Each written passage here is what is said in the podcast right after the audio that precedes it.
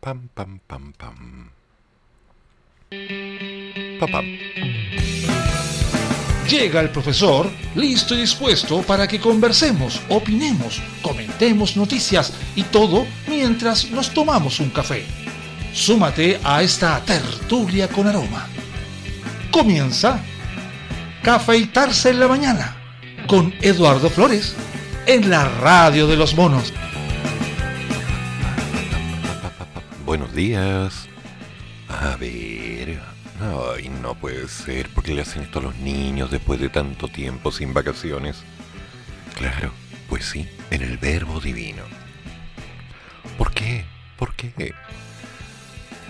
El Colegio Verbo Divino de las Condes decidió expulsar a dos de sus estudiantes tras los incidentes registrados en las afueras del establecimiento el pasado 3 de agosto. Un video viralizado en redes sociales mostró a algunos estudiantes encapuchados y a otros no tanto, saltando la reja del establecimiento, pero luego detonar bombas de ruido y vaciar extintores. ¡Ay, qué niños tan malos!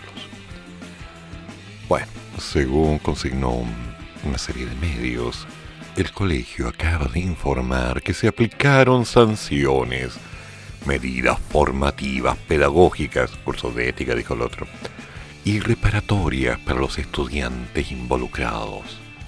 En tanto, el superintendente de educación, Christian O'Ryan, señaló que cinco estudiantes fueron notificados de expulsión, quienes en su totalidad presentaron descargos, y a tres de ellos se les reconsideró la medida, dejando solo a dos con la expulsión firme. ¡Ya fuiste! van a echar de menos los compañeros.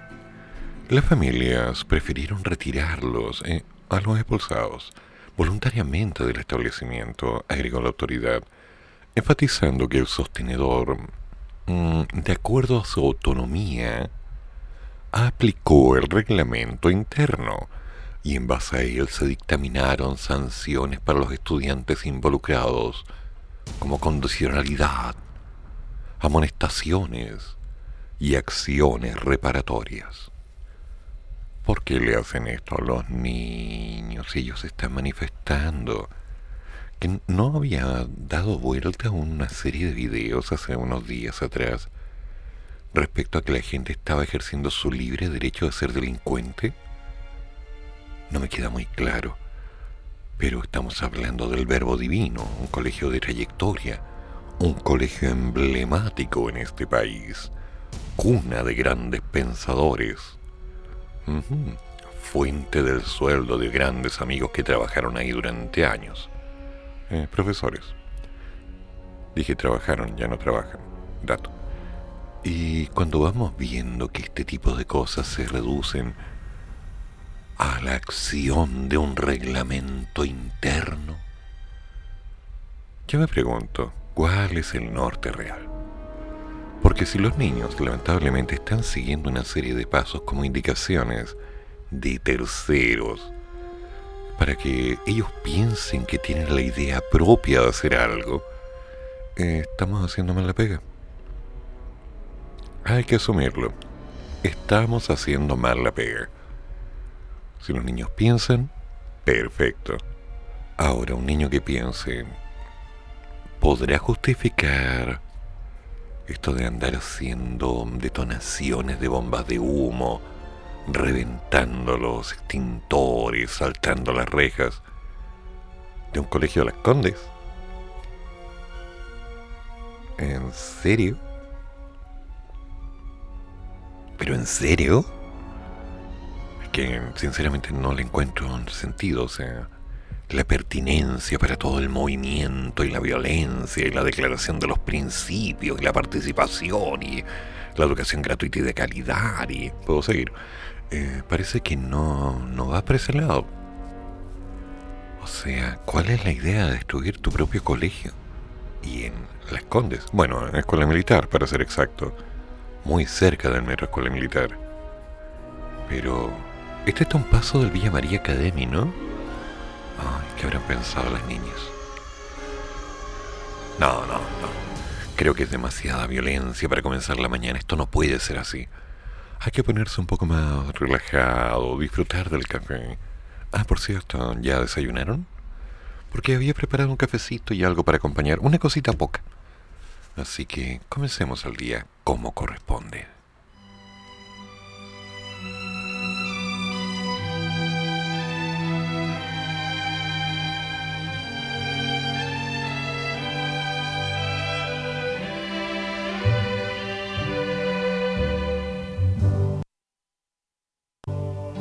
Georgia, Georgia, the whole day through. Just an old sweet song keeps Georgia on my mind. Georgia on my mind. I said, Georgia.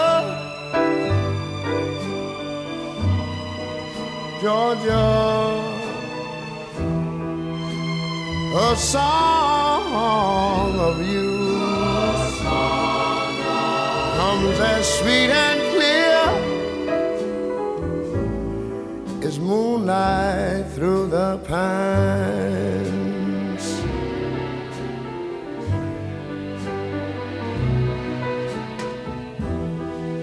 Other arms reach out to me. Other eyes smile tenderly. Still in the peaceful dreams I see the road leads back to you. I said, Georgia. Georgia, no peace I find. Just an old sweet song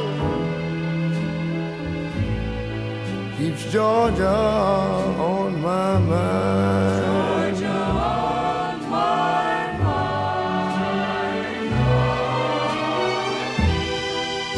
Other arms reach out to me.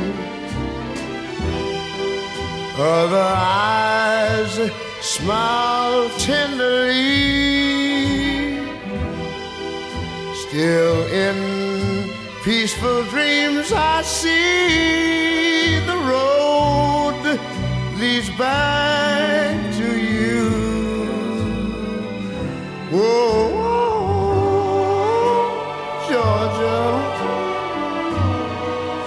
Georgia. No peace, no peace I find. Just an old sweet song keeps Georgia on my mind.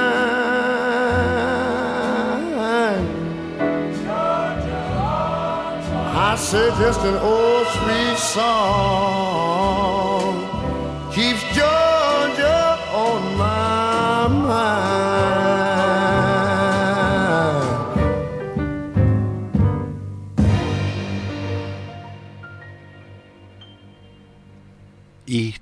El Banco Central aumentó en 75 puntos base la tasa de interés para situarla en un 1,5%. En su reunión de política monetaria, el Consejo del Banco Central de Chile sorprendió al mercado, como si no lo hubieran sabido, y acordó incrementar este martes la tasa de interés en 75 puntos, pasando de 0,75 a 1,5. La decisión fue adoptada por la unanimidad de sus miembros. El Consejo ha respondido a la necesidad de evitar la acumulación de desequilibrios macroeconómicos, que entre otras consecuencias podría provocar un aumento más persistente de la inflación. Sí, lo cual mm, podría llegar a desviarse de la meta de los tres años a dos como plazo promedio, ¿no? La idea es claramente evitarte los problemas. Ahora, en el texto, la entidad señaló que el desempeño de los mercados financieros continúa ampliamente dominado por factores idiosincráticos, entre lo que se destaca la posibilidad de nuevos retiros masivos de ahorros previsionales, lo cual se discute mañana, por cierto. Añadió que las tasas de interés del mercado de renta fija consignan alzas adicionales desde la reunión pasada, sobre todo en la parte corta de la curva nominal. Así que comprenderán que aquellos que tenían algunos dineritos guardados por ahí, digamos, entre algunas inversiones, eh, hoy día están felices. Las tasas a 10 años subieron también, ampliando la distancia con sus pares externos. Esto contrasta con la caída significativa de los rendimientos en UF de más corto plazo, ligados al incremento de las expectativas de inflación, especialmente tras la sorpresa del dato del IPC de julio. De igual forma, apuntó que el tipo de cambio mantuvo una tendencia de alza, lo que mm, el peso acumuló una depreciación del 5% respecto del dólar durante la reunión pasada, y luego que el IPSA mostró algún repunte en semanas recientes, pero persiste por debajo de los valores de la primera parte del año. Por el lado del crédito bancario, la actividad en general conserva un dinamismo acotado, en medio de la mayor liquidez disponible de hogares y empresas, destacando que el aumento de las tasas de interés a largo plazo ya ha comenzado a traspasarse al mercado hipotecario. En cuanto a la actividad, el PIB, del Segundo Trimestre, anotó una variación anual del 18,1%. Esto por sobre lo esperado del IPOM de junio, la composición del gasto mostró un extraordinario dinamismo del consumo privado, que superó lo previsto, y da cuenta que las inyecciones de liquidez a los hogares están teniendo un efecto en el consumo mayor al esperado. Los datos de comienzo del primer trimestre están ratificando esta tendencia, con ventas del servicio que mantienen un alto dinamismo. La ampliación hasta fines de este año, las transparencias a los hogares determina que el crecimiento del gasto fiscal previsto para el 2021 será mayor al considerado en el IPO-M. La inversión también ha extendido y sorprendido en alza, muy concentrada en su componente importado de maquinarias y equipos. El mercado laboral sigue afectado por fuerzas compuestas, aunque con mejoras en los últimos registros. Por un lado, en el trimestre de mayo-junio se observó un aumento del empleo en las primeras categorías ocupacionales. A su vez, los indicadores de vacantes siguen bajando. Mm. ¿Ah, no? No, no, no pueden estar bajando, esto está mal. Tienen que estar aumentando. Vamos a revisarlo, porque los indicadores tienen que aumentar. Todo esto en línea de la mayor apertura que se ha ido... Sí, tiene que estar aumentando, por supuesto. Todo esto va en la línea de la mayor apertura que se ha ido produciendo desde fines del segundo trimestre. Por otro, sigue observándose una oferta laboral disminuida y brechas en la evolución del empleo por cuenta propia de algunos sectores económicos y las mujeres, obviamente. La evolución de los salarios es coherente con una creciente escasez de mano de obra. Pero ya lo dije, las mujeres marcan tendencia. Vayan a detenerlas son increíbles. Aceptémoslo. La mayor parte del crecimiento de la actividad y la fuerte expansión del consumo prácticamente cerraron la brecha de actividad en el segundo trimestre y la volverán positiva en lo venidero, elevando la presión sobre los precios. Esto ha implicado un alza de la inflación y eleva su perspectiva de corto plazo. Se suma a este desarrollo el desfavorable comportamiento de otras variables relevantes para la inflación, como el mayor traspaso cambiario de la depreciación idiosincrática del peso. Claro, la gente ya considera que no vale nada. La moneda de 5 no salió al mercado hace tiempo y por eso tuvo que aplicarse la ley del reajuste, o sea, si tenías digamos, montos de hasta 5 pesos, qué sé yo, 105, 205, 1005, 1405, se redondeaba para abajo. Y del 6 para arriba se redondeaba a 10 pesos. Por lo tanto, la moneda más pequeña de Chile fue la de 10. Pero bueno, eso ya lo sabemos todos, aunque hace tanto que no se ven monedas. Bueno, ¿Cómo impactará esto a la gente?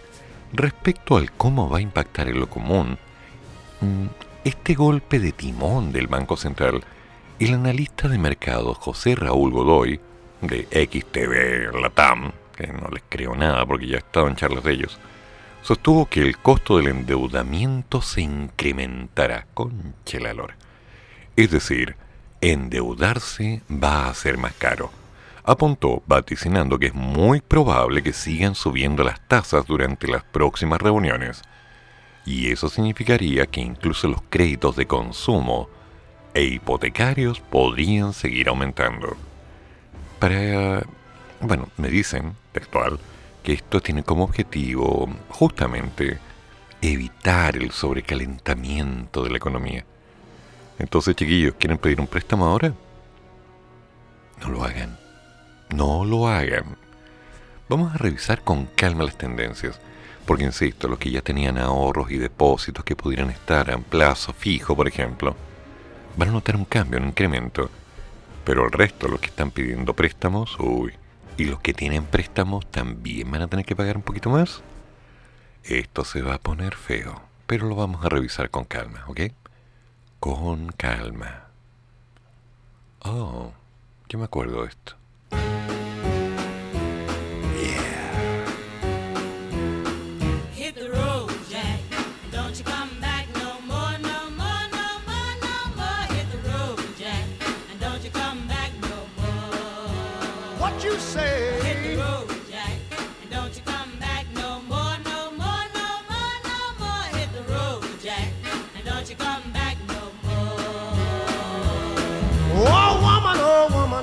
Me so mean, you're the meanest old woman that I've ever seen. I guess if you say so, I'll have to pack my things and go. That's right, hit the road, Jack. And don't you come back no more, no more, no more, no more. Hit the road, Jack. And don't you come back no more. What you say? Hit the road,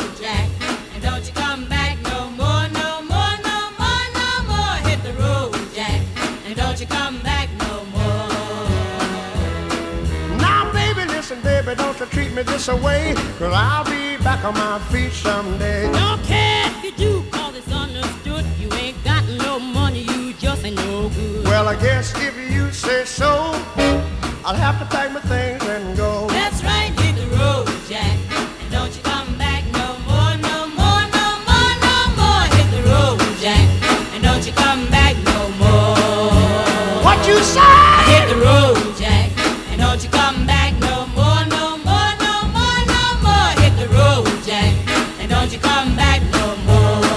Well, Don't you come back no more. uh, what you said? Don't you come back no more. I didn't understand Don't you. come back no more. You can't mean that. And don't you come back Oh, now, baby, please. Don't you come back no more. What you trying to do to me?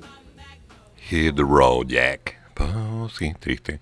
El ex candidato presidencial, no te sea, ex candidato presidencial de la lista del pueblo, Diego Ancalao, presentó este martes una querella criminal por la entrega de las 23.135 firmas falsas ante el servicio electoral para respaldar su inscripción. Bueno, cabe recordar que el líder indígena debía reunir 33.369 firmas para estampar su nombre en la papeleta. Y de ellos, el cerca del 65% venían con una firma y timbre de notario que mm, va a sonar poco elegante, pero no tenía cómo pasar agosto. Se especificó la acción judicial que se interpone contra Vladimir Iván Rojas Fernández y contra todos quienes resulten responsables por los delitos de falsificación de instrumento público, falsificación y uso de sellos, timbres o marcas y estafa por medio de la falsificación de un instrumento privado. ¿Ya? Según consigna el documento, uno de los colaboradores de Ancalao le presentó a Rojas, quien afirmó trabajar para un notario y que, por tal razón, podrían agilizar el trámite de la recolección de firmas. Y él lo creyó. Ay, ay, ay, Ya. Además, se detalla que por dicha gestión cobró apenas 3 millones de pesos, eh, una cifra que le fue entregada en efectivo sin otorgar recibo ni boleta de honorarios. Por ser así tan especial, te encargo el candidato. O sea, compadre, no, no hable más, ya está, está derramando fuera el tiesto, amigo. En serio. O sea, está por debajito moviendo las cosas para que salgan y usted quiere ser candidato. Oiga, mm, mm, por ahí no va, es para el otro lado. Solo breves minutos antes del vencimiento del plazo indicado, el criado les entregó una caja con firmas físicas que respaldaban su candidatura, sin que en ningún minuto se dudara o cuestionara su validez. Pero ¿cómo, Dano? Según consta en el servicio web del CERVEL, Ancalao declaró su candidatura en las dependencias de ese organismo a las 21 horas y 25 minutos de aquel día. Claro que según él... Luego se explica que Ancalao se enteró por la prensa de que el CERVEL había invalidado su candidatura, ya que más de 23.000 firmas se encontraban suscritas ante, bueno, nuestro querido fallecido notario. Descansa en paz. Sobre ese punto, la abogada del representante mapuche, Mila Chávez, asevera que desde marzo de este año, mm, hasta la fecha, han ocurrido actos de similares características. Se han suscrito diversos y variados documentos públicos y privados en la misma notaría, tales como letras bancarias hipotecarias del BCI y concursos públicos de letras hipotecarias, en presencia del mismo notario, además de las 23.000 firmas de patrocinio eh, para mi representado. Ya. O sea, lo tenían de que hacer. En el 2019, la Jefatura Nacional de Robos y Focos Criminales dio a conocer la detención de una de las bandas más peligrosas y violentas que operaban en la capital, los cuales se hacían llamar los fantasmas. Tranquilizador. Los integrantes del grupo se dedicaban a cometer robos con intimidación bajo la modalidad conocida como a la salida del banco. Mm. Entre ellos figuraba Vladimir Roca Fernández, quien es indicado como responsable en el caso de las firmas falsas. ¿Ya? Rojas fue condenado en procedimiento abreviado el 7 de julio del 2021 como cómplice de un delito de robo con intimidación y autor de un robo por sorpresa, tres delitos de hurto simple y además asociación ilícita. Por estos hechos, el hombre, el buen hombre recibió condenas de 541, 61, 61 y 61 días más, que marcarían 724 en total. Sin embargo, como se encontraba en prisión preventiva desde el 10 de abril del 2019, se dieron por cumplidas las penas privativas de libertad y el hombre se dedicó a hacer negocios, viendo que acercándose a la persona correcta, le podía vender un paquetito de firmitas hechas por él mismo a uno que quería ser presidente que anda confiando que si paga 3 millones le van a cumplir. ¿Cómo tan brillante? ¿Cómo tanto? Sobre todo ahora que se está mencionando, y bastante fuerte, que la hija de dicho notario al parecer también habría salido al baile. Bajo la opción real de presentar... ¿Qué fue? ¿Una demanda? ¡Uy, qué feo! Entonces, si vamos revisando, al parecer ahora están todos ahí con una situación incómoda buscando darle sentido a los nuevos pasos. Pero supongamos, inocentemente, que solo los casos mencionados son los que han quedado en evidencia con respecto a esta curiosa mm, línea de trabajo, este emprendimiento de firmas. Porque si hay más, tengo la leve sospecha que hay algunas personas que a esta hora tienen una gotita de sudor bajando por su frente y durante las últimas noches no han podido dormir. Porque, ¿qué pasará si de pronto nos enteramos que algunos otros, digamos, participantes de estas labores sociales que llamamos política están levemente cruzados con este negocio? Bueno, recuerdo que siempre conocía un montón de colegas que me decían que eran increíbles y me ponían el pie encima. Aun cuando en el tiempo pude verificar que muchos de sus títulos los habían comprado en Tacna, lo cual de alguna forma justificaba su nivel académico, pero esa cosa no importaba, los papeles estaban, ¿no? Sí, obvio. Ay, si yo hablara, si yo hablara. Pero no, la diferencia está en que yo me comunico con ustedes por la radio, les entrego la información, lo que nos importa a todos. Lo que pasó ayer y lo que pasó hace una semana no sirve como base para continuar, pero empezar a darle vueltas y sacarlo para tirarlo a la parrilla. No, por favor. Hay algunos que siguen con esa cueva que ya sabemos cómo termina la fiesta. Ay, ay, ay. No, no, no, no, no. No, me niego. Me niego. Por ahí no va. Oh yeah. Unchain my heart, Unchain Unchain my heart, cause you don't care about me. You got me sort of like a pillowcase, but you let my love go to waste. So unchain my heart, oh please, please set me free. Unchain my heart, baby, let me go.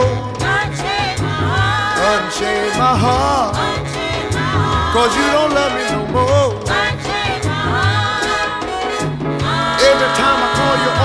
Phone, some fella tells me that you're not at home. So unchain my heart, oh please, please set me free. I'm under your spell, under your spell, like a man in a trance. like a man in a trance. But I know darn well But I know darn well that I don't stand a chance. Stand a chance. So unchain my heart, Unchain my heart, let me go my way. Uh, unchain my heart, Unchain my heart, you worry me and day. unchain my heart. Why lead me through a life of misery when you don't care a bag of beans for me? So unchain my heart, oh please, please set me free.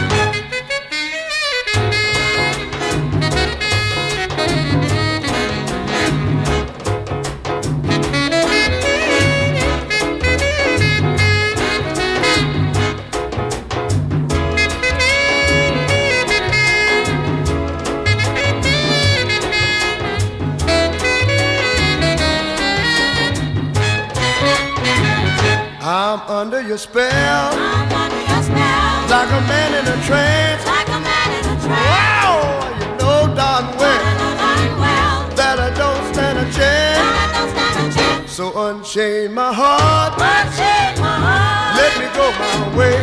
unchain my heart, Unchain my heart, unchain my heart, you bury me night and day. unchain my heart. Why lead me through a life of misery when you don't care a bag of beans for me? So unchain my heart, please, please set me free. Please set me free, Oh, won't you set me free? please set me free, Oh, set me free. please set me free. Wow, set me free, little girl. Oh, set me free? El pasado 23 de abril, la Cámara de Diputados y diputadas, sí, diputadas también, despachó al Senado con 119 votos a favor el proyecto del tercer retiro de fondos de pensiones. En esa oportunidad, 41 legisladores oficialistas respaldaron la reforma, 24 de RN, 14 de la UDI y 3 ex militantes del gremialismo. Se estima que ahora se necesitarán menos de esos 15 votos para que el cuarto retiro avance cuando llegue la sala. Por lo que los jefes de bancada y el propio gobierno aceleran negociaciones para convencer a quienes están en una jornada de reflexión. Pese a que el secretario general de RN, Diego Chalper, dijo que trabajan intensamente en persuadir a quienes aún están en duda. Mm, Esas persuasiones me preocupan. El subjefe de bancada, Andrés Longton, dijo que no habrá órdenes de partido. Tal como lo hizo en los retiros anteriores, el gobierno, a través de la Dirección de Presupuestos, envió una minuta en donde señala que un cuarto retiro es equivalente a un 6,8% del Producto Interno Bruto, superando los 20 mil millones de dólares. También recordó que la reforma irroga gasto fiscal y que incide en la administración financiera del Estado. Ambas materias son de exclusiva facultad del presidente de la República. El ministro del Trabajo, Patricio Melero, dijo no tener el balance de cómo van los apoyos a la iniciativa y llamó a la Cámara Baja a considerar el aporte directo del Estado a través del ingreso familiar de emergencia. El diputado de la UDI, Jorge Alessandri, dijo que pedirá a su bancada que apoye el proyecto de rescate del 100% de los fondos de pensiones, que evitaría una supuesta expropiación del sistema previsional. Eso me recuerda lo que pasó con el antiguo sistema de... ¿Se acuerdan cómo era antes? ¿Se acuerdan, no? Bueno, cuando sus padres, sus abuelos estaban dentro de los sistemas de caja y otras cosas, llegó la primavera de cierto año que ya recordamos, vinieron algunos cambios, presiones por aquí y por allá, y les comento que muchos de esos capitales se perdieron. Sí, no, no, no, no, no. No es que se los hayan expropiado, se perdieron. Es decir, mucha de la gente que, digamos, se encontró viuda, que no alcanzó a cumplir los años o que simplemente falleció dejando a los hijos, eh, cobraron. El capital se fue para adentro y game over. Así de simple. Game over. El diputado que preside la Comisión de Constitución, el socialista Marcos Silvaca, hizo un llamado a los parlamentarios oficialistas a legislar pensando en sus distritos y no en los capitales que están detrás de las aseguradoras de pensiones. Bueno, esta tarde se votará la idea de legislar los seis proyectos, seis, que autorizan un nuevo rescate total o parcial de los fondos. Luego de esto comenzarán las sesiones del debate en particular, donde se analizará cada propuesta con sus especialidades, como si es un retiro del 10% o todo el capital que está en el fondo de pensión. Bueno, también sabemos que hay gente que ya no tiene. Ahí hay un problema. Y sí, sí es un problema. Porque estamos hablando de que hay gente que se va a quedar sin fondo de pensión. Ya, lo sabemos. Es parte de la realidad que no queríamos ver, pero está ahí. La pregunta es, si seguimos hablando de lo que va a pasar y la gente que se va a quedar sin poder hacer retiros, ¿le estamos dando solución a algo que es evidente o solo estamos mencionando el problema? Porque la pregunta es, ¿qué va a pasar? Hay gente que ya no puede seguir trabajando. Hay gente que ha tenido que salir de la pandemia pagando las deudas con su dinero. Entonces, ¿qué va a ocurrir dentro de un tiempo? Podríamos decir que se van a encontrar alternativas, se van a generar. Vamos a tal vez potenciar a los estudiantes de las universidades para que empiecen a explotar el litio, que al parecer no lo están haciendo, o empezar a hacer algo más que vender cobre. Es una pregunta, es una pregunta. Solo el tiempo lo dirá. Mientras tanto, chiquillos, economía de guerra, ¿ok? Siempre apliquen economía de guerra, por si acaso. Ah.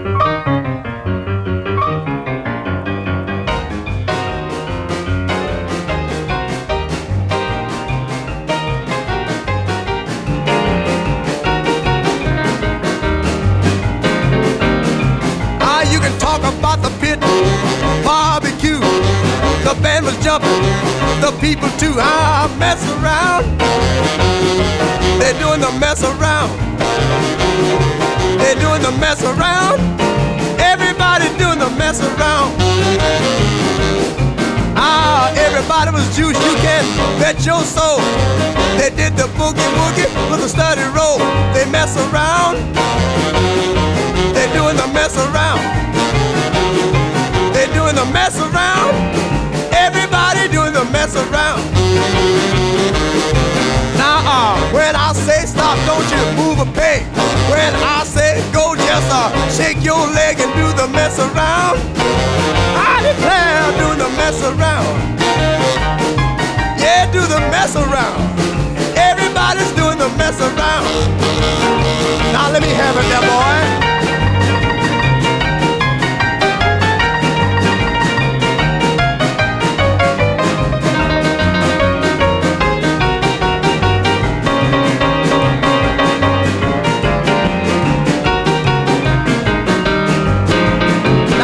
Got it, boy.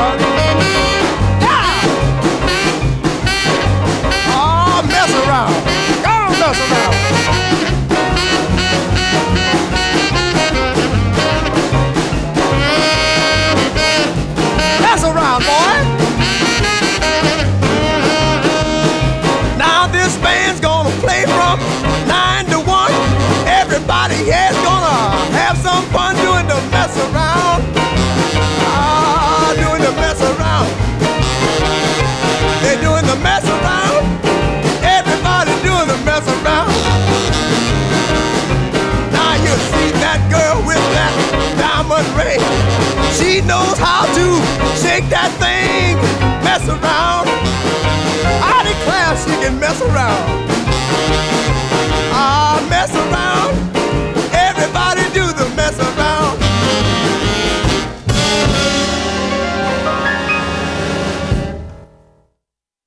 Bueno, hablando del clásico bicharraco, la plataforma COVID publicó un análisis de los datos de la pandemia, destacando el buen manejo del gobierno en el proceso de vacunación.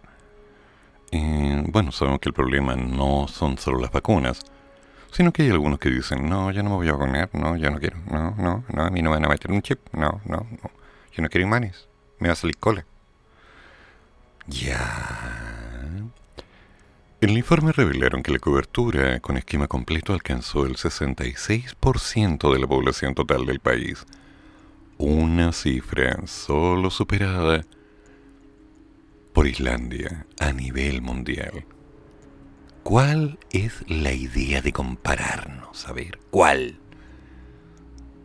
Hagan las noticias en forma objetiva si quieren que las lea.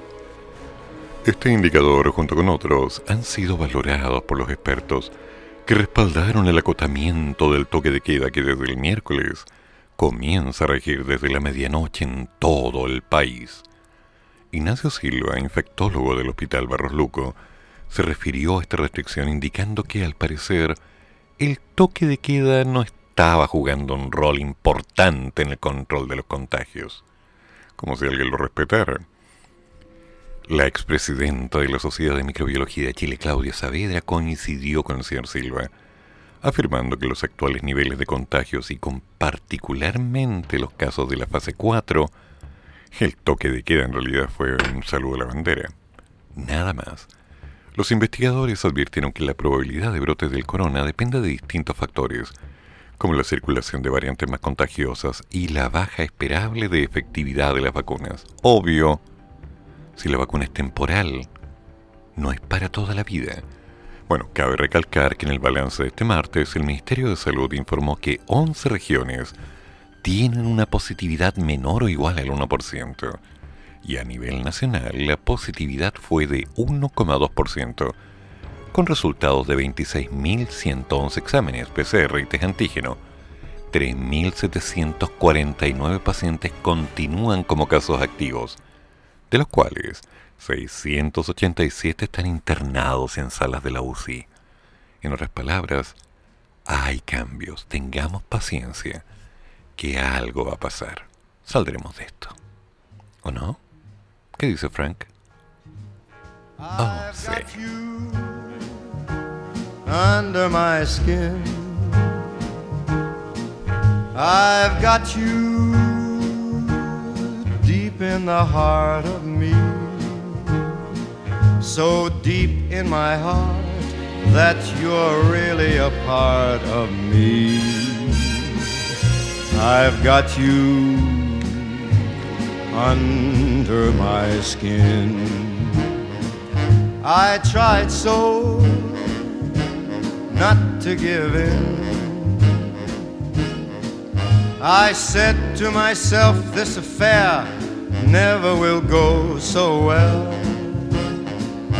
But why should I try to resist when, baby, I know so well I've got you under my skin?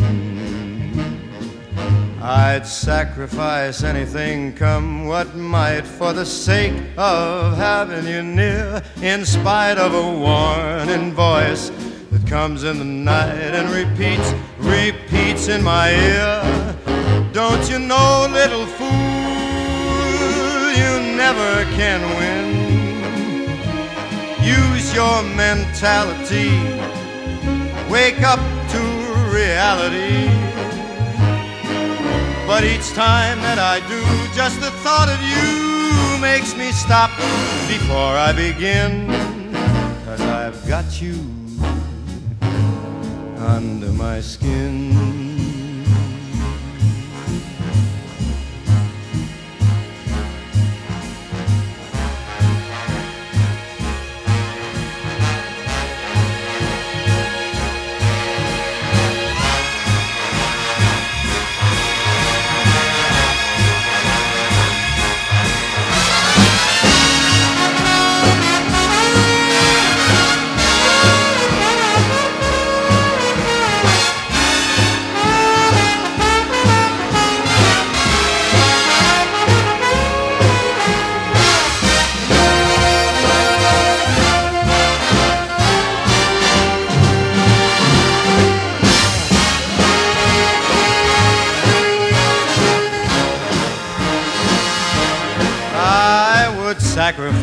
Anything, come what might, for the sake of having you near. In spite of a warning voice that comes in the night and repeats how it yells in my ear. Don't you know, little fool, you never can win. Why not use your mentality? Step up, wake up to reality. But time I do, just the thought of you makes me stop just before I begin. Cause I've got you under my skin. Yes, I've got you under my skin.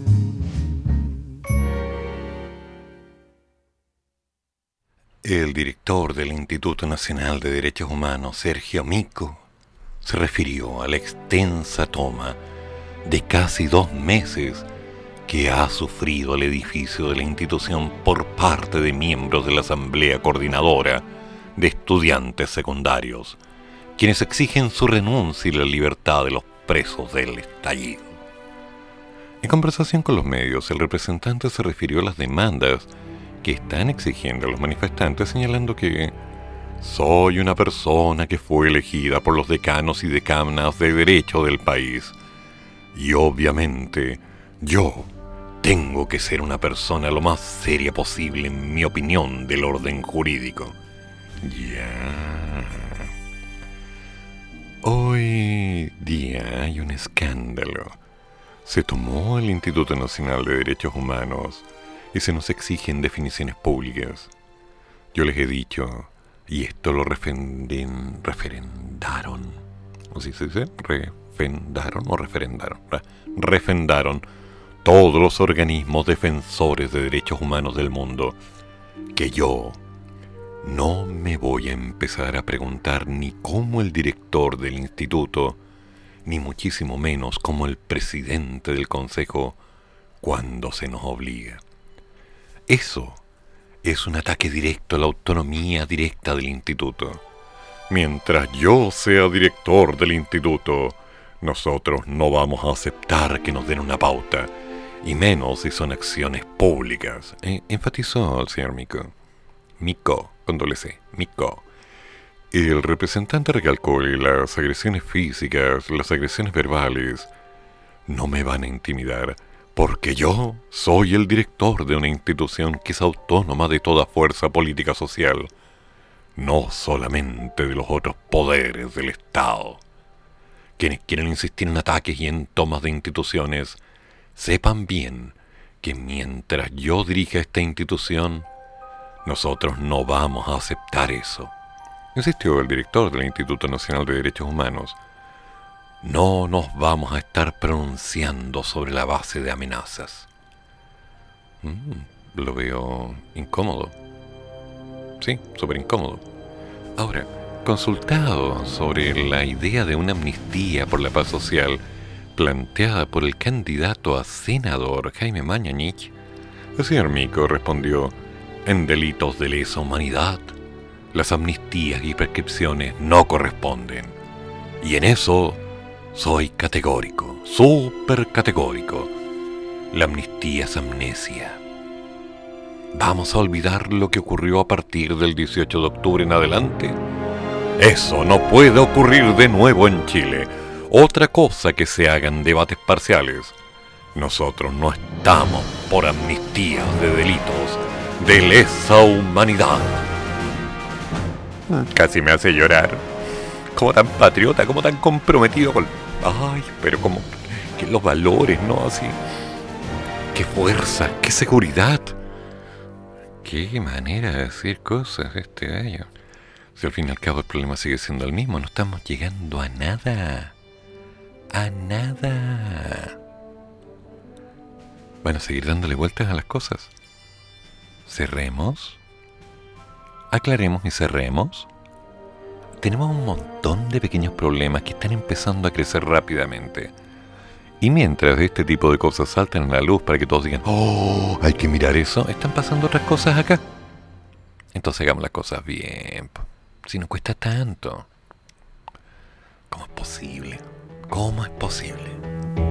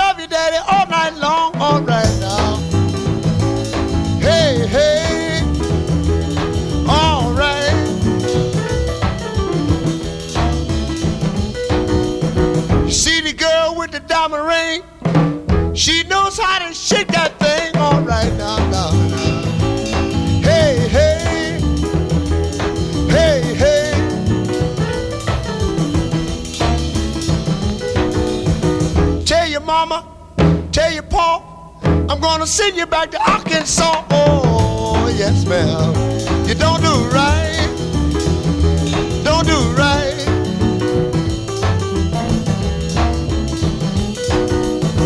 When you see me in misery, come on, baby, see about me now, yeah.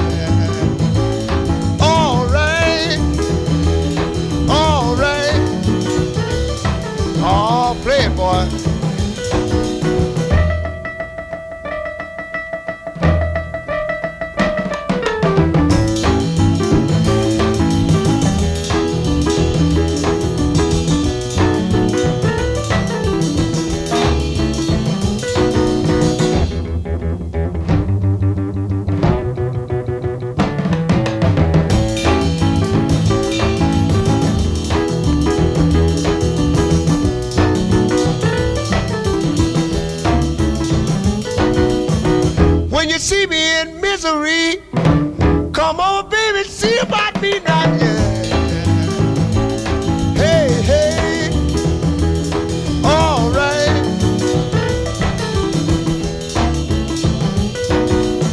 See the girl with the red dress on, she can do the birdland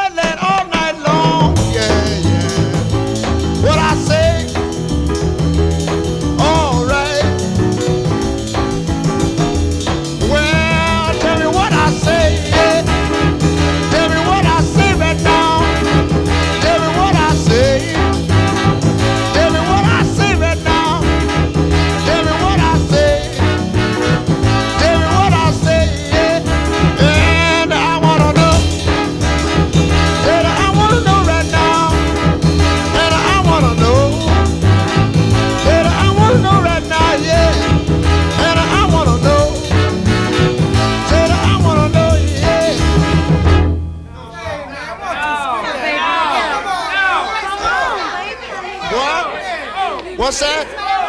Uh, what's that? Uh, one time? All right.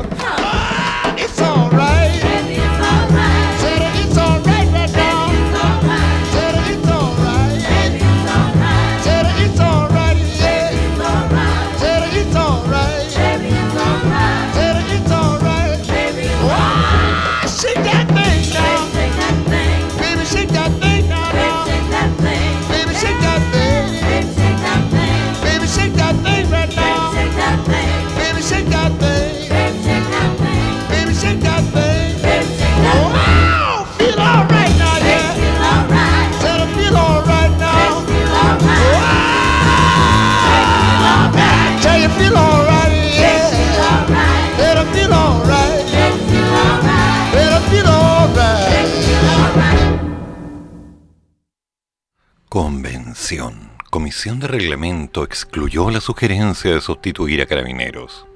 Sí, la Comisión de Reglamento de la Convención Constitucional no incluyó en el comparado que tienen las propuestas de todos los grupos de trabajo las sugerencias de derechos humanos sobre reemplazar a carabineros con una policía civil y de levantar parcialmente el secreto de los testimonios recogidos por la Comisión Balech.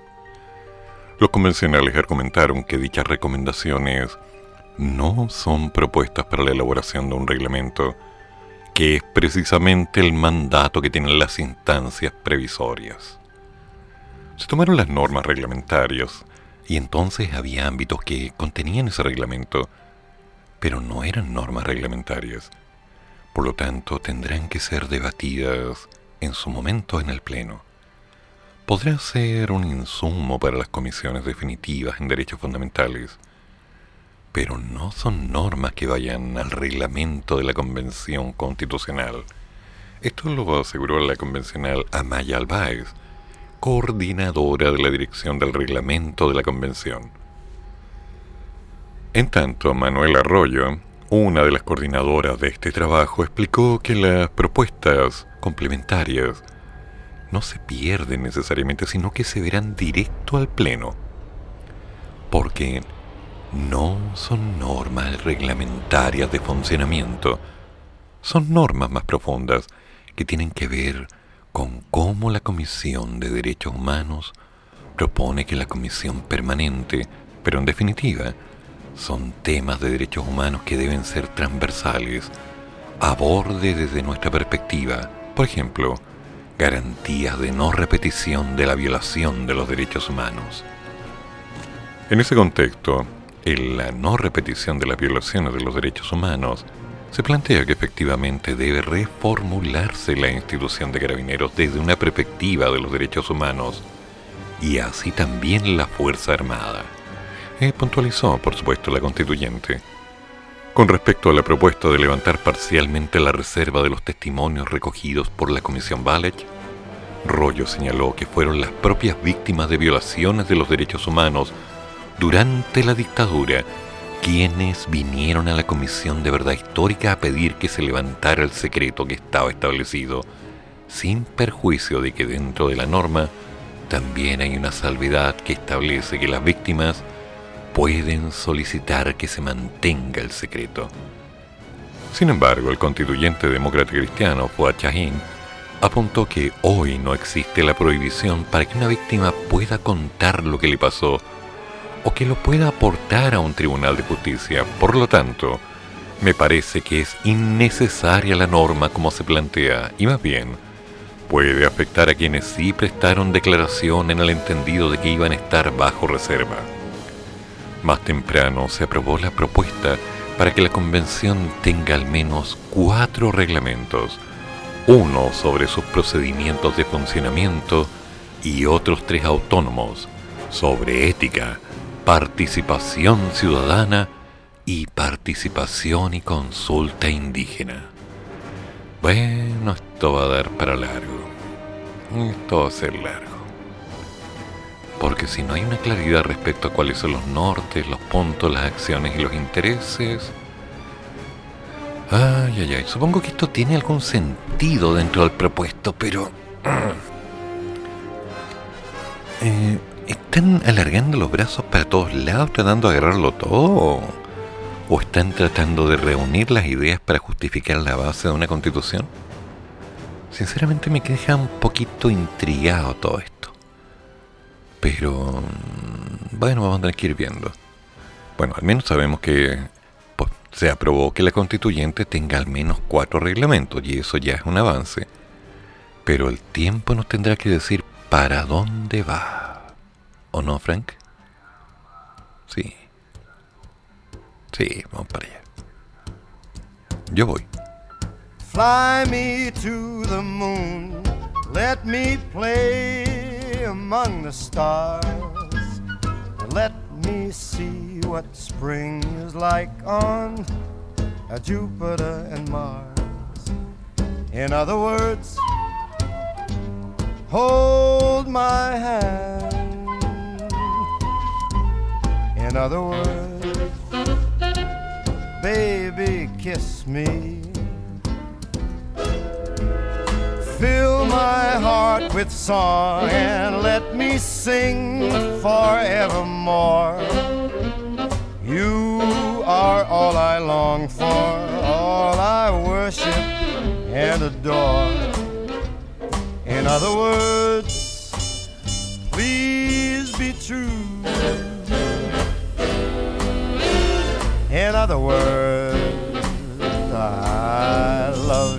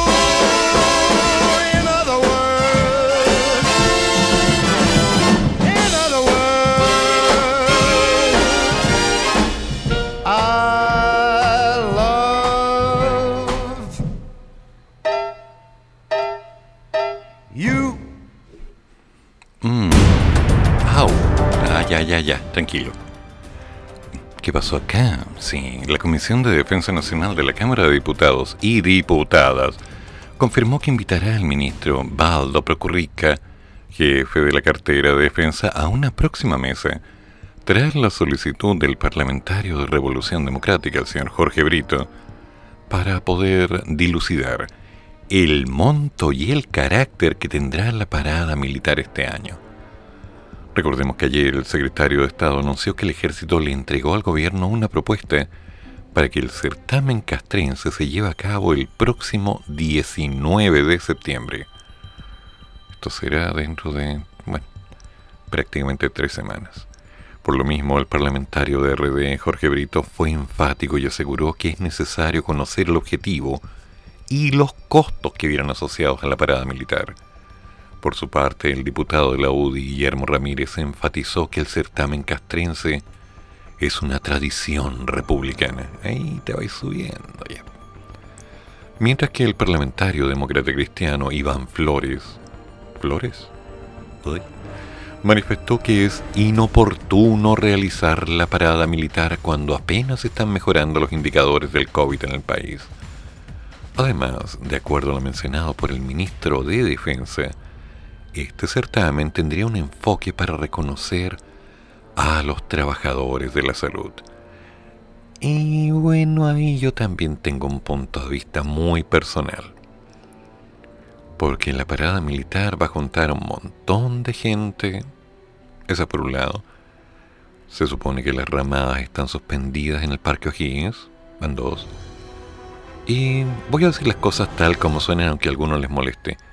Muchos de los que tienen que desfilar han de pasar varias horas de pie, moviéndose de un lado para otro. Porque no es tan fácil, es tiempo. Y consideremos que con el clima que se nos viene, si que no llueve, más el uso de mascarillas, más toda la bajada de defensa, chiquillos. No sé si es una buena idea hacer la parada militar este año. Está claro que va a haber un despilfarro de dinero que tiene un sentido simbólico, innegable. Pero para simbolismo podemos esperar. Porque lo que importa ahora es levantar modelos de economía, opciones de trabajo, tendencias laborales, mover la fuerza laboral y lo más importante, cuidarnos. Los índices que están apareciendo en la prensa me parecen casi extraños, misteriosos. Y yo apuntaría a creer que es bueno en este momento empezar a hacer la mirada directa a otras prioridades. Pero insisto, ese es mi humilde punto de vista. Y como siempre, me hago responsable de lo que digo. Eduardo Flores lo dijo. Oh, oh yeah.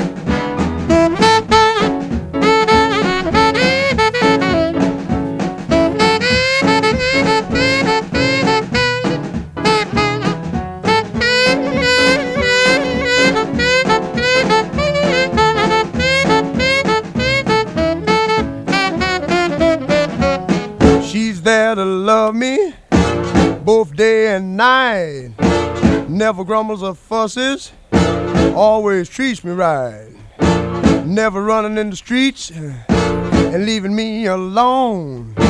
She knows a woman's place is right there now in her home. I got a woman way over town that's good to me. Oh,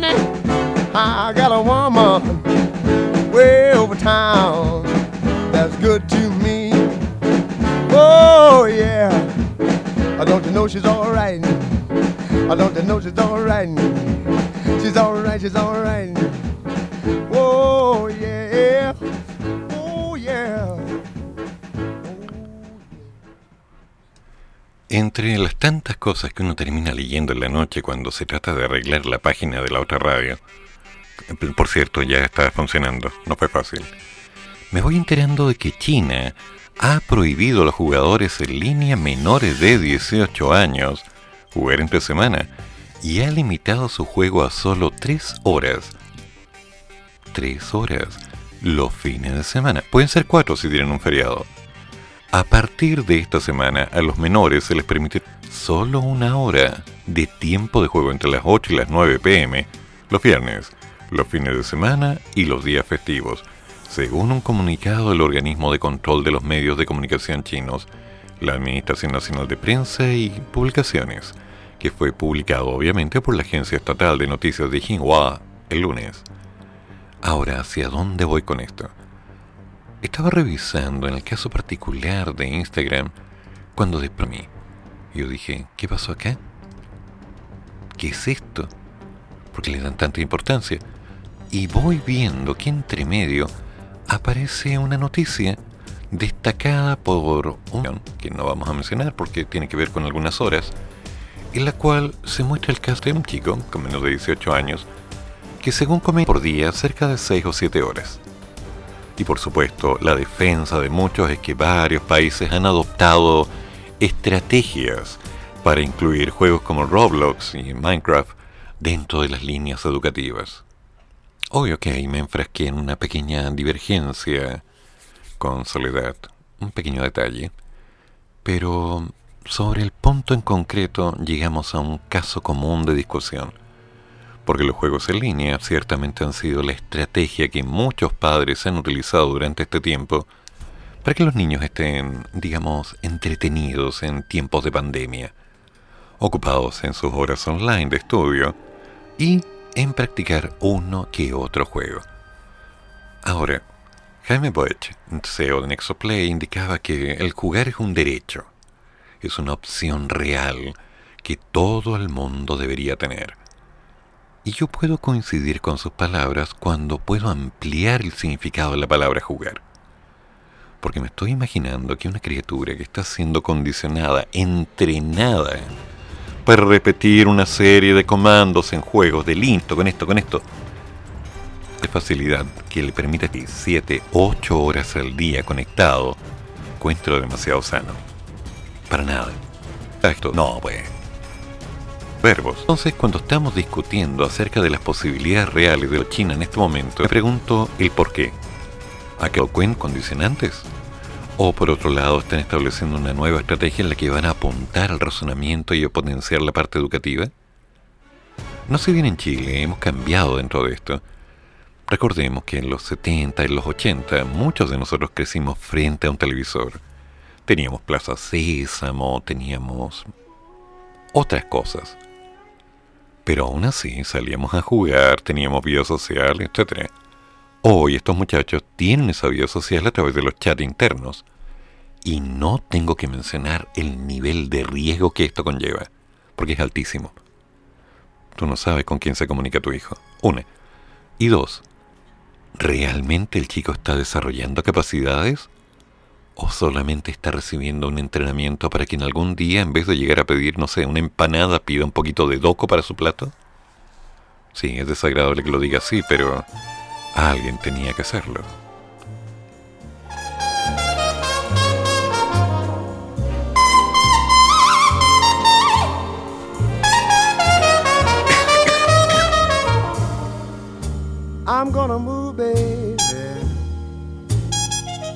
Out on the outskirts of town.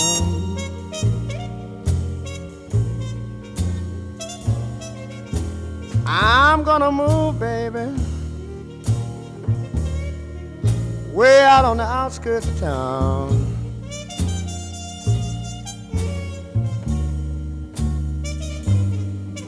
You see, I don't need nobody always hanging around.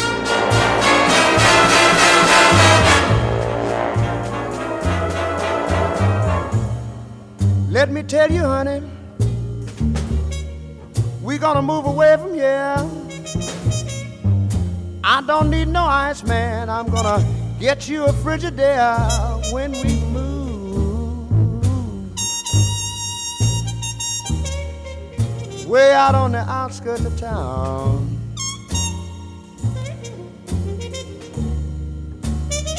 Well, you see, we won't need nobody always hanging around.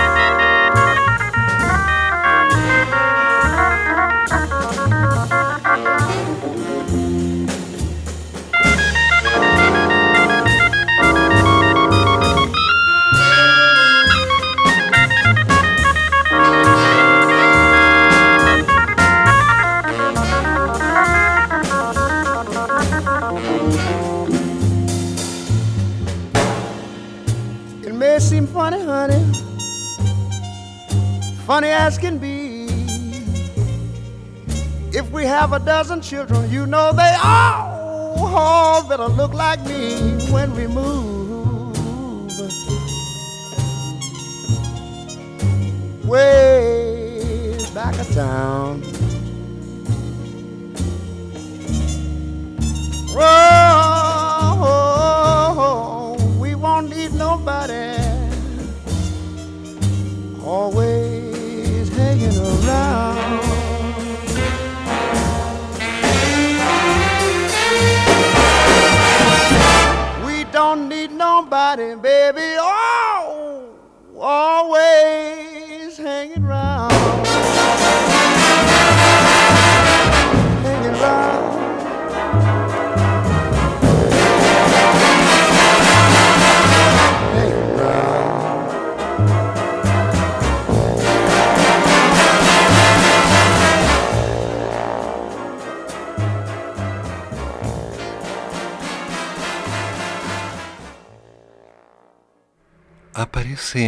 Artículo interesante, gracias Alberto, lo vamos a mencionar porque esto es importante.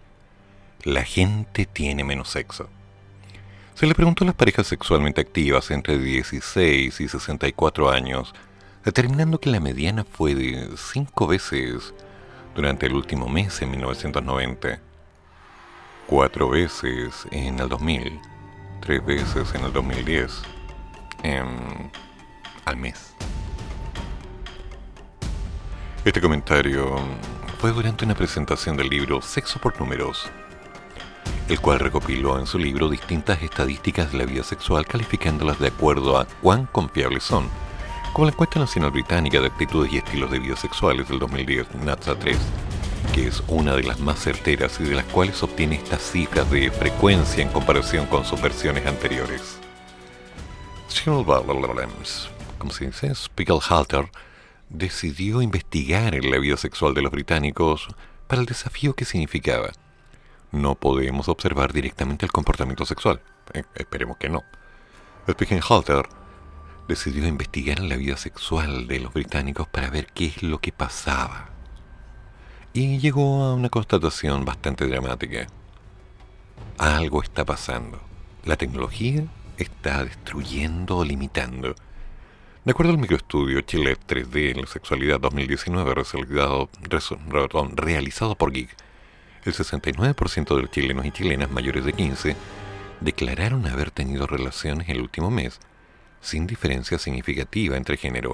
Al observar el desglose por edades, el estudio muestra que los millennials de 25 a 37 años, el 79% son los más activos, seguidos por las personas entre 38 y 54 años. Mientras que el grupo de 15 a 23 y el grupo de 55 a 74 comparten el tercer lugar. Disminución si lo comparamos con dos años antes, cuando el 75% de los mayores de 18 decían haber declarado tener sexo durante el último mes. Ahora, ¿qué es lo que pasa? El celular no ayuda.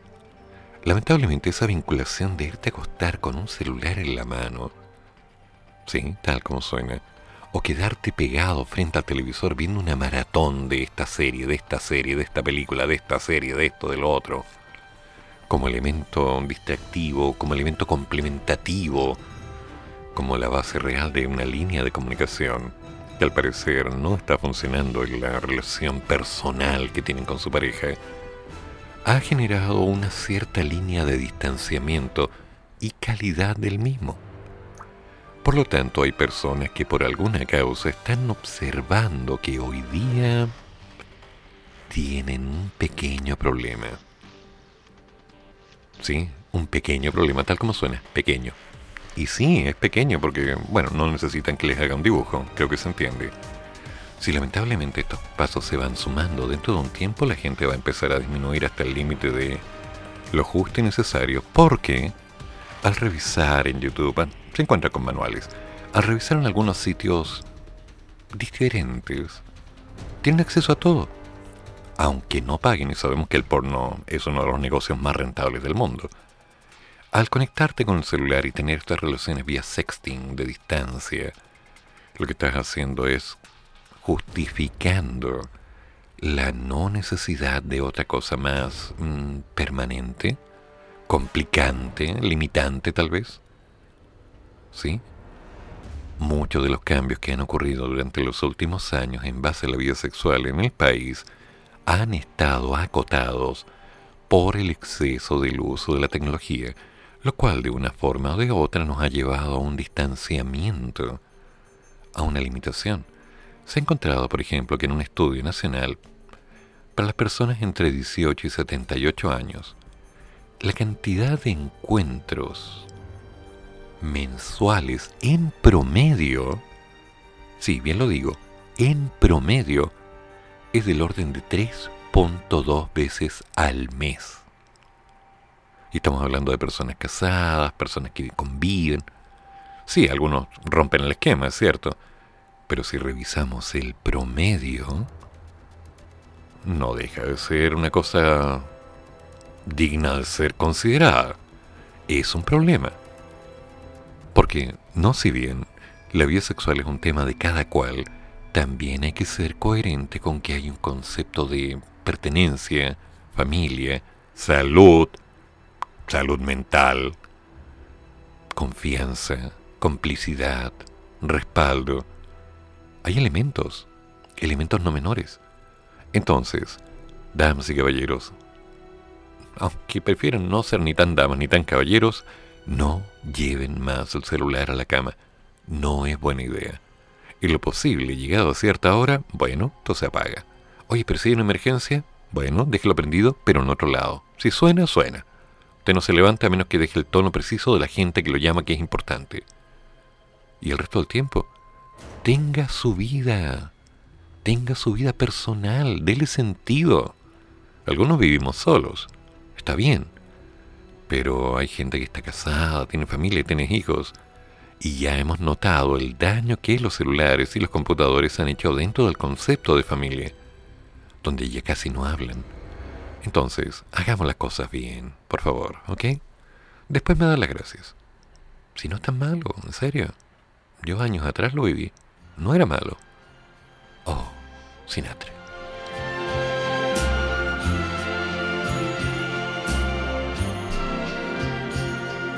Strangers in the night, exchanging glances, wandering in the night. What were the chances we'd be sharing love? before the night was through. Something in your eyes was so inviting, something in your smile was so exciting, something in my heart told me I must have you. Strangers in the night, two lonely people, we were strangers in the night. Up to the moment when we said our first hello, little did we know. Love was just a glance away, a warm embracing dance away. And ever since that night, we've been together, lovers at first sight. In love forever, it turned out so right for strangers in the night.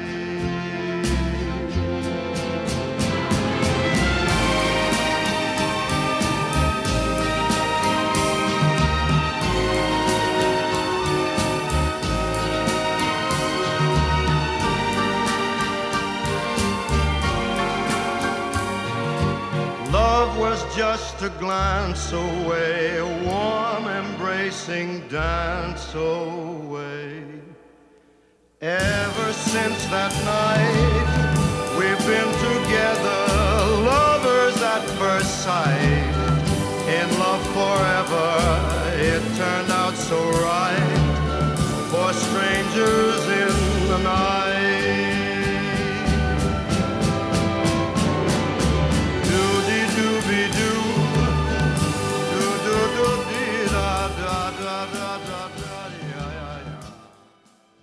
Ay, Scooby-Doo. Bueno, voy a tener que ser el malo de la película y les tengo que comentar algo. La Organización Mundial de la Salud está analizando una nueva variante del corona, llamada Mu, que fue identificada por primera vez en Colombia el pasado mes de enero del 2021, de la que ya se han notificado casos en Sudamérica y en Europa. La variable Mu, según ha detallado el organismo de las Naciones Unidas, tiene una constelación de mutaciones que indican propiedades potenciales de escape inmunológico. De hecho, los datos preliminares presentados al grupo de trabajo sobre la evolución del virus muestran una reducción de la capacidad de neutralización de las vacunas y de los vacunados, similar a la observada con la variable beta. Si bien la OMS avisa que esto debe ser confirmado con más estudios. Además, y aunque la prevalencia global de la variante Mu entre los escasos secuenciados ha disminuido y actualmente está por debajo del 0,1%, la OMS ha avisado que la prevalencia en Colombia, 39%, y Ecuador, 13%, ha aumentado sistemáticamente.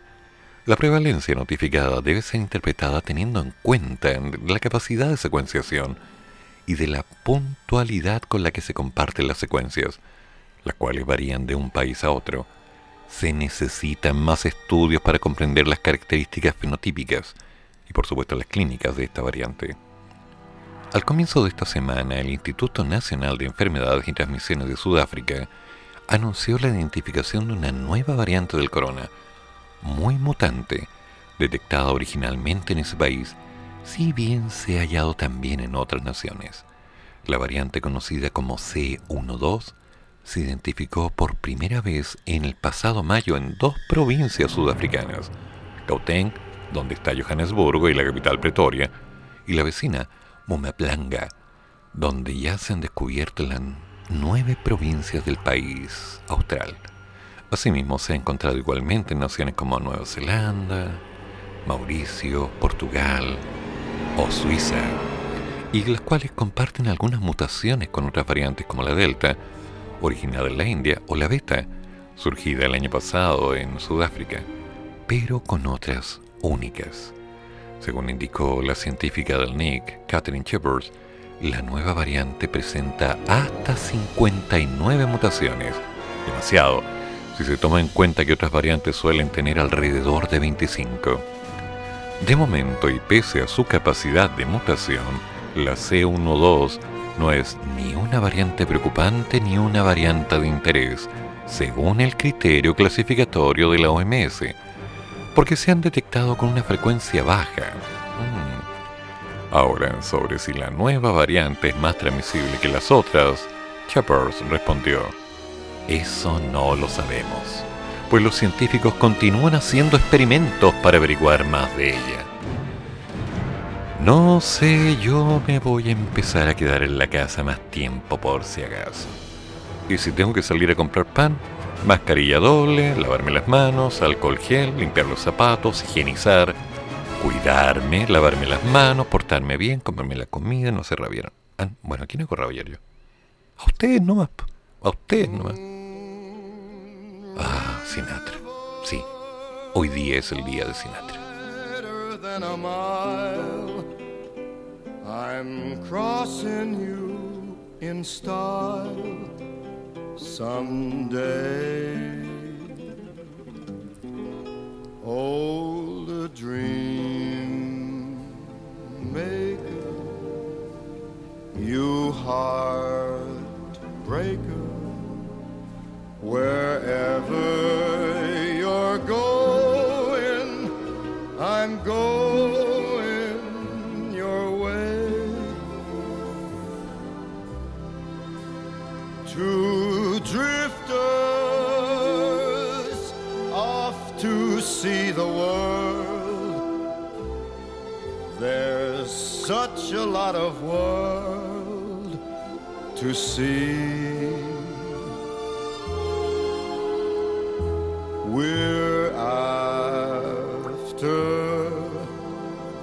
The same rainbow's end, waiting round the bend. My huckleberry friend,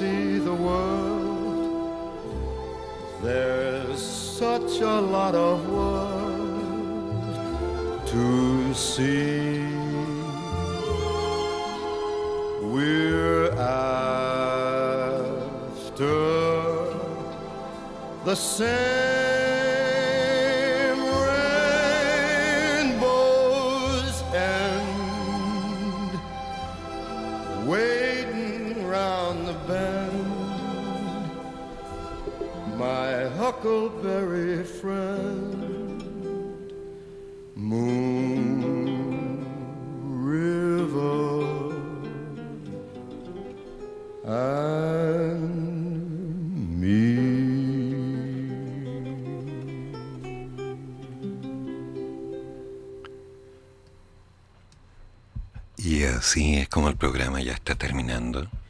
Se nos viene una cosa interesante, el mañana mañana la mañana con esto, el teniente de los damos, el pastor, el único, el ícono, el grande, el poderoso, el nunca bien mencionado, el señor de los micrófonos.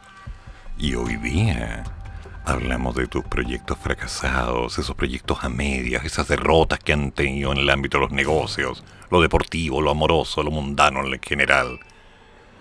¿Cuántos se han cambiado de carrera en el segundo año? Yeah. Ok, ok, ok.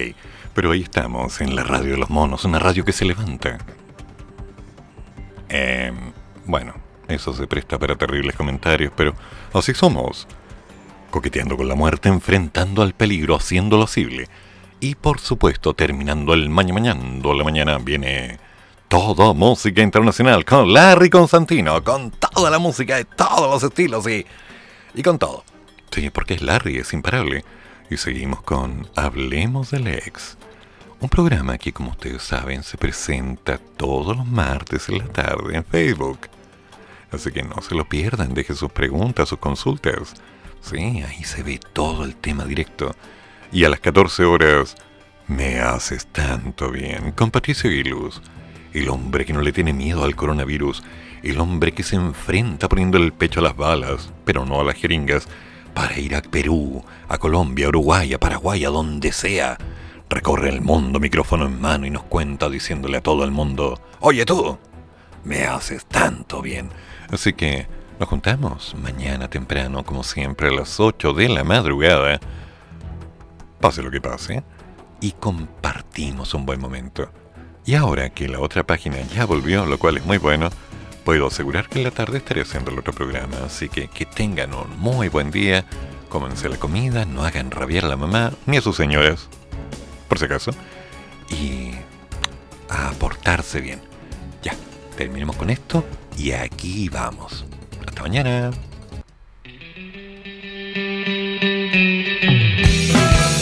Termina el programa, pero sigue el café. Y el profesor ya volverá para otra vez cafeitarse en la mañana, aquí, en la radio de los monos.